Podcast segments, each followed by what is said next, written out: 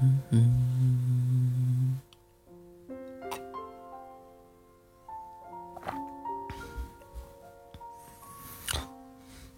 上月的故事，嗯，试录一下。哦，上哪几开心。嗯，开始我们的第一个故事。嗯，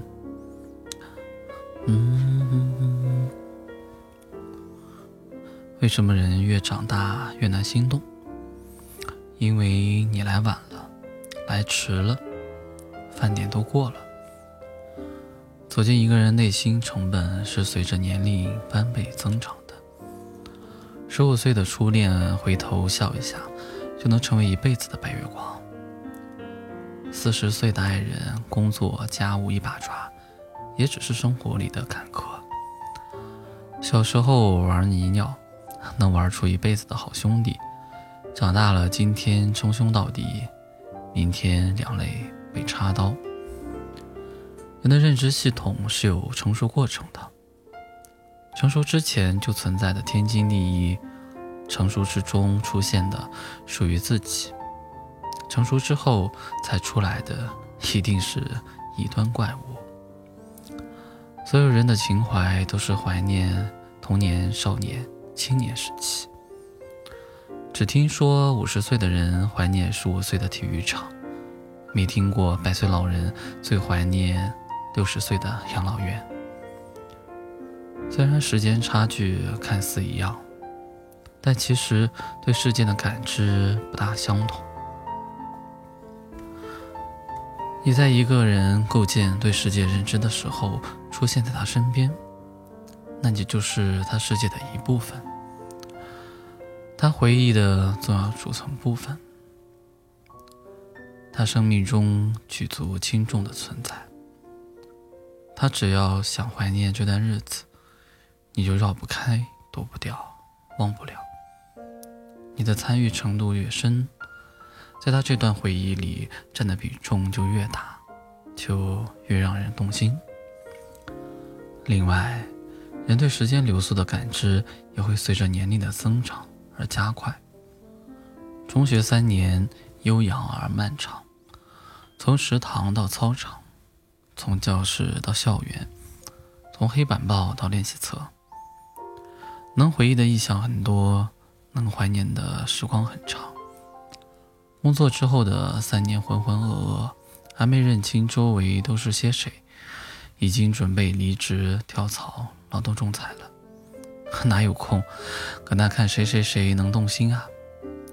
一岁的婴儿跟十岁的孩童有天壤之别，七十岁老头跟八十岁的老太都是毫无区别的老年人。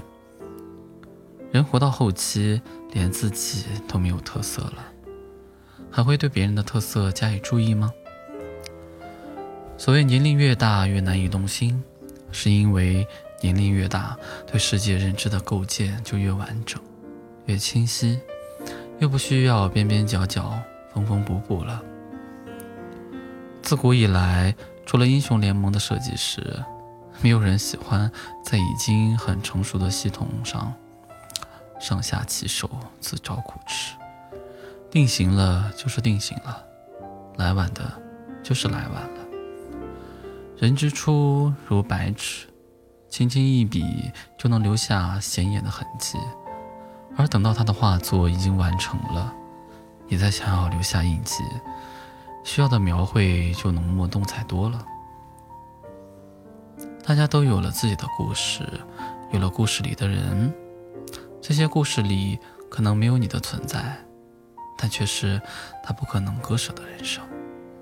常山赵子龙，披荆斩棘，七进七出，一生兢兢业业，忠心耿耿，但终究比不得桃园结义之情。许昌曹老板对关二爷掏心掏肺，肝胆相照，最后落得个挂印封官，过五关斩六将，寻大哥去也。他们做错什么了吗？他们只是来晚了。这个故事的作者是红富。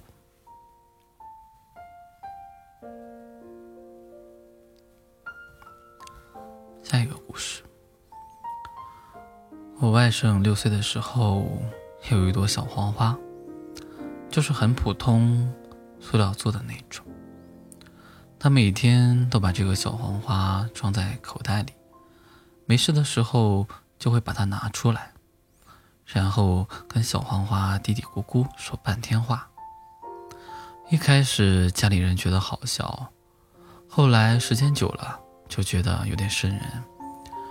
有次我姐洗衣服的时候，把小黄花偷偷拿出来给扔掉了。我外甥发现小黄花没有了之后，跟疯了一样，在家里又跑又跳又闹，给我姐气得不行。但是小黄花已经丢进垃圾桶里了，怎么找？没办法，我姐给我打电话，让我哄哄我外甥。等我到了我姐家，我问我外甥说：“你想怎么样？”他说：“我想我的小花。”我说：“小花已经被妈妈丢进垃圾桶里了，你如果不嫌脏，我可以陪你去找。”他听我说我愿意陪他去找，小眼睛瞬间就亮了。小学的时候学会“炯炯有神”这个词，研究生都毕业了，才知道什么是真正的“炯炯有神”。那一刻，他的眼睛好像真的会发光。垃圾桶就是那种普通的绿色大塑料桶。我把垃圾一点一点的倒出来，我俩一点一点的翻。我问他说：“如果找不到怎么办？”他说：“找不到就找不到呗。”我问他：“那你为什么还要哭闹呢？”他说：“小舅，你知道吗？平时妈妈总让我看书学习，有时候累了想看会儿电视都不行。”他接着说：“玩手机只能玩一个小时，平时无聊了，我都是跟小花说话，她是我的朋友。”这是我给她起的名字。我纳闷说：“你给他起了名字？”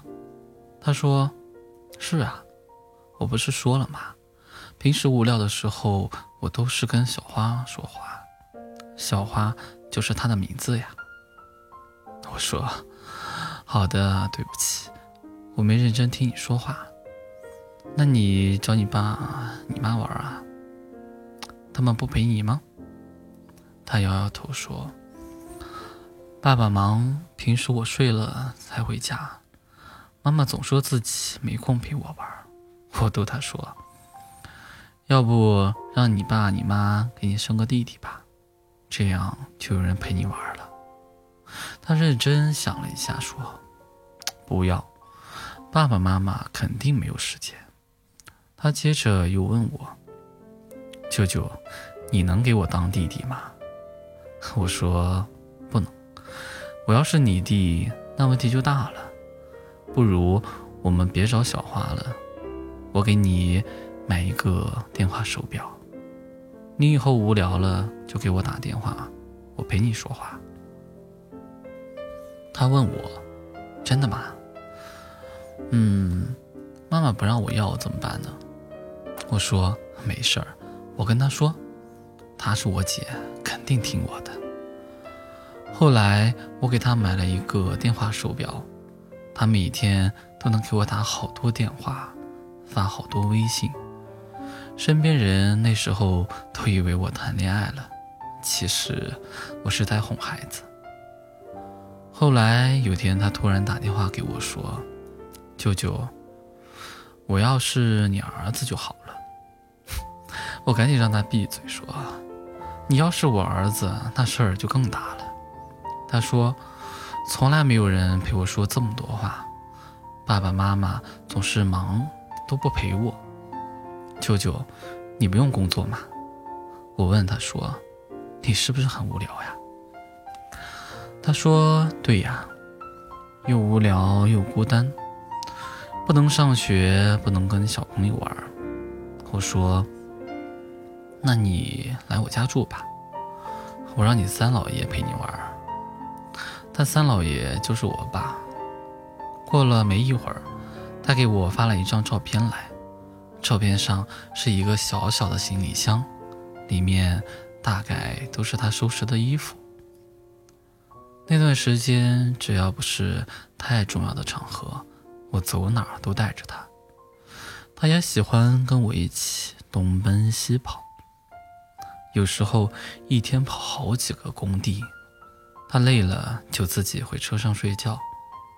再后来开学了，他要回家了，他还给我写了一封信，大体意思是说，跟我在一起的这段时间，是他这辈子。最快乐的时光，小屁孩真是人小鬼大。嗯嗯嗯嗯嗯，这个故事的作者是，这怎么读呀？L G A Q A B A B A，这好像也不是英文啥的。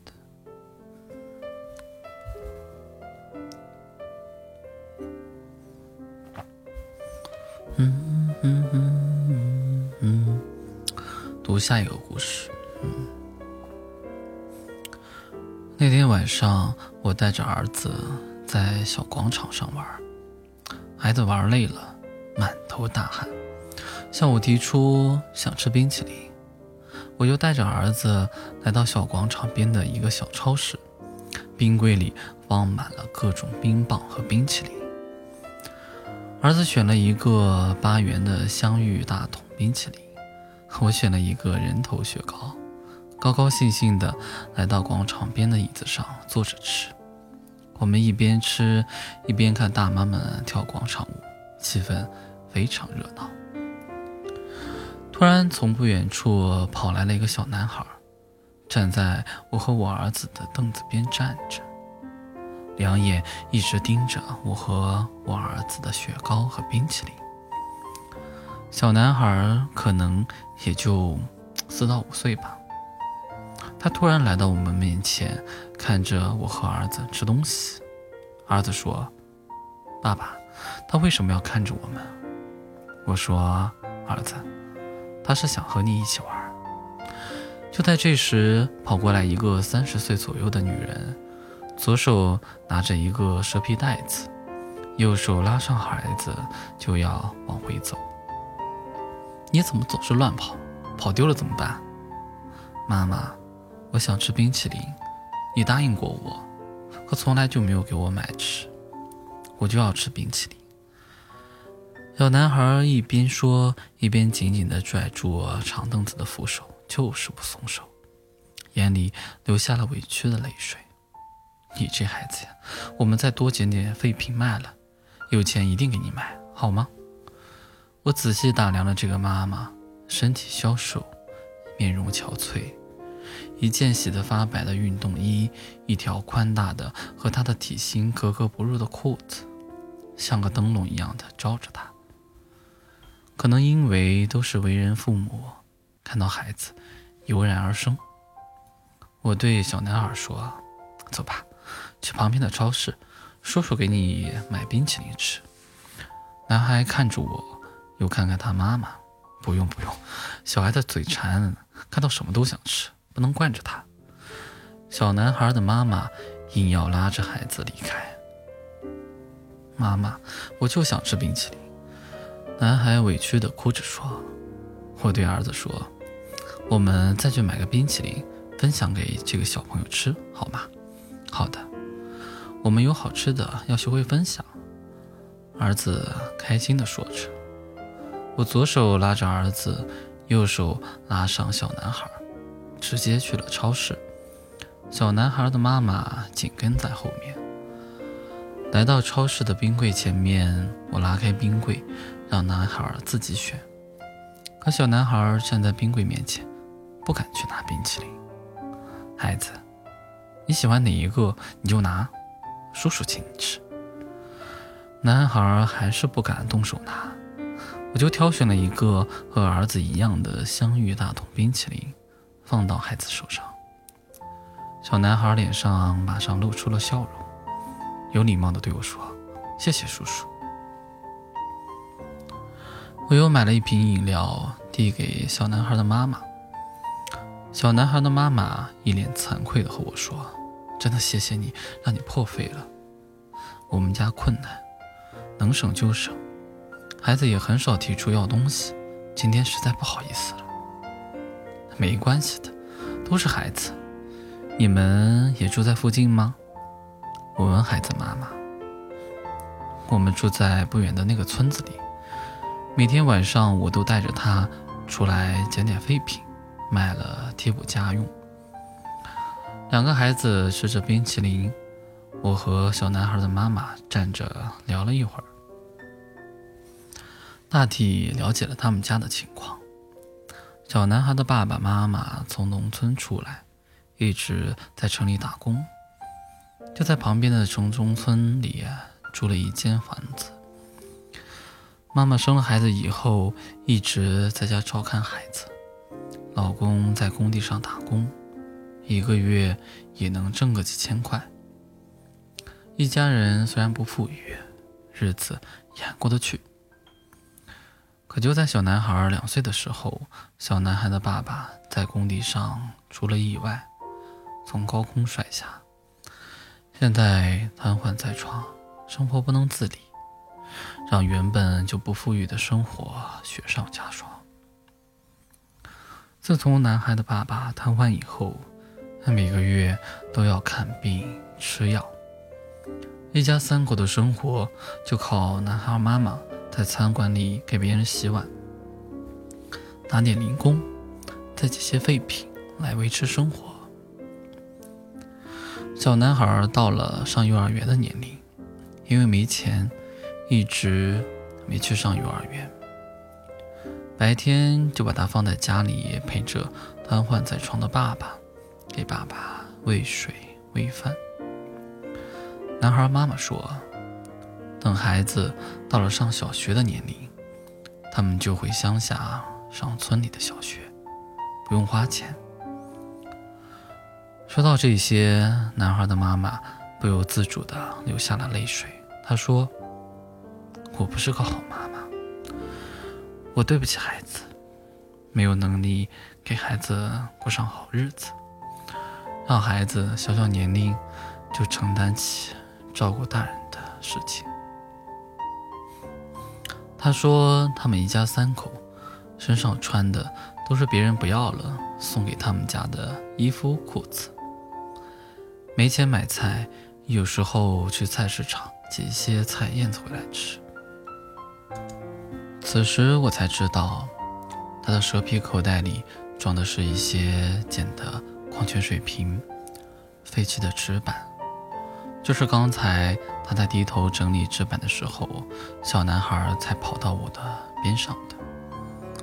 小男孩特别懂事，走过来用袖子帮妈妈轻轻地擦拭泪水，轻声地说道：“妈妈，你别生气，不要哭了。”我听话，我以后再也不要冰淇淋。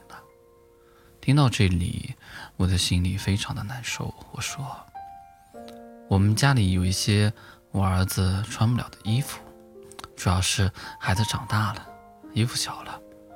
如果你不嫌弃，我明天收拾好，给你送过来。你是个好人呀，我怎么会嫌弃？感激你都还来不及呢。”孩子妈妈说着。我让男孩的妈妈给我留了一个电话和地址，约好第二天中午过去他们家。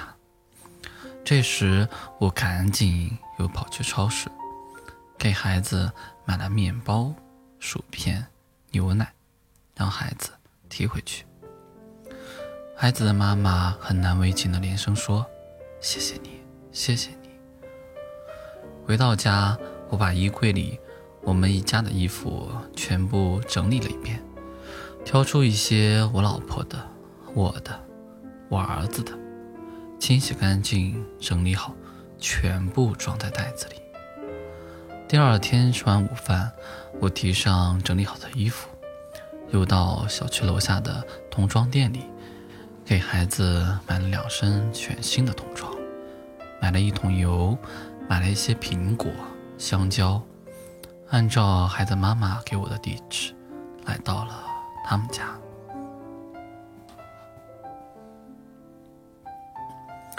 小男孩和妈妈看到我的到来，很是热情，拿了个凳子让我坐下。这是一间城中村一楼的房子，有十平方左右。里面除了一张明显的大床，上面躺着一个男人，没有什么值钱的东西。房子虽然不大，女主人打扫得干干净净。小男孩的爸爸主动和我打了招呼，一直向我道谢，还一直自责，因为自己拖累了老婆和孩子。男孩的妈妈在旁边说：“只要一家三口能在一起，再苦再累他都愿意，辛苦一点也值得。将来孩子大了就好了。”小男孩给我倒了一杯水，又很熟练的倒了一杯水，里面放上一根吸管，让躺在床上的爸爸吸水。男孩的懂事让妈妈欣慰，也让我莫名的心里酸酸的。这么小的孩子，过早承受了不应该承受的压力。临走之前，我拿出提前准备好的六百块钱。放在孩子爸爸的床上，他们一直不愿意收，在我强烈的要求下，才勉强收下，一个劲儿的给我说：“谢谢你，谢谢你。”从那以后，只要家里有废弃的纸板瓶子，我都会收集起来，让小男孩的妈妈过来拿去卖。有什么好吃的，也会送一份过去。虽然我不是大富大贵。但也尽力的去帮助他们。一年以后，小男孩一家三口回老家了。从那以后，我们再也没有见面。希望他们越来越好。等小男孩长大了，让他的父母过上好日子。小男孩很懂事，我相信他一定会好好的孝敬他的父母，一家人幸福的生活。穷可以让一个女人放下尊严，再苦再累，任劳任怨，卑微的生活着。穷可以让一个女人放下所有的梦想和自信。没钱的女人，没有漂亮的新衣，没有化妆品，没有一顿可口的饭菜，更不可能有舒服的生活。祝愿这个世上苦命的人早日熬出头，过上。幸福的日子。这个故事的作者是玉炼机。